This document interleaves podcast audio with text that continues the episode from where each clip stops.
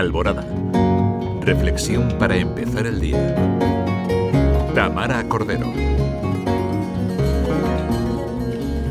Buenos días, queridos oyentes, en este segundo domingo de Cuaresma. Un tiempo de reflexión y autoconocimiento que nos ayuda a prepararnos para la celebración de la Pascua. Hoy, en la celebración de la Eucaristía, el relato de Abraham y su hijo Isaac nos confronta con la idea de sacrificio y la obediencia a la voluntad divina. Qué difícil lo que el Señor pide a Abraham. Qué difícil hacer un sacrificio semejante a la vida de un hijo. ¿Cómo somos capaces de entender esto hoy? En un mundo marcado por el individualismo y el bienestar personal, la historia de Abraham nos ilumina para examinar nuestras propias acciones y motivaciones.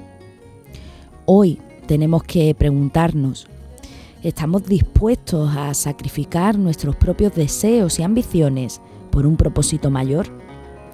La cuaresma nos desafía a reflexionar sobre nuestras prioridades y a cuestionarnos sobre nuestro nivel de compromiso con el servicio a los demás y con la voluntad de Dios.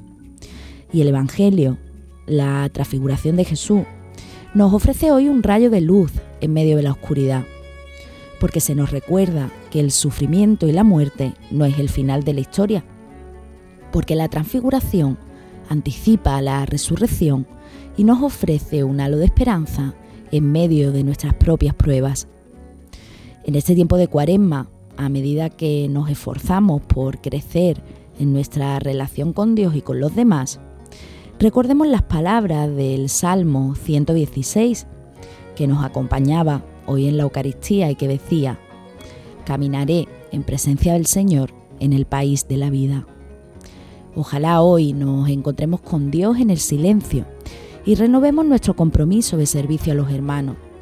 Que en cada paso de este camino de conversión encontremos la fortaleza y la gracia de Dios para perseverar en nuestra tarea confiando en que la luz de Jesús brille en nuestras vidas, incluso en medio de las sombras más profundas. Feliz domingo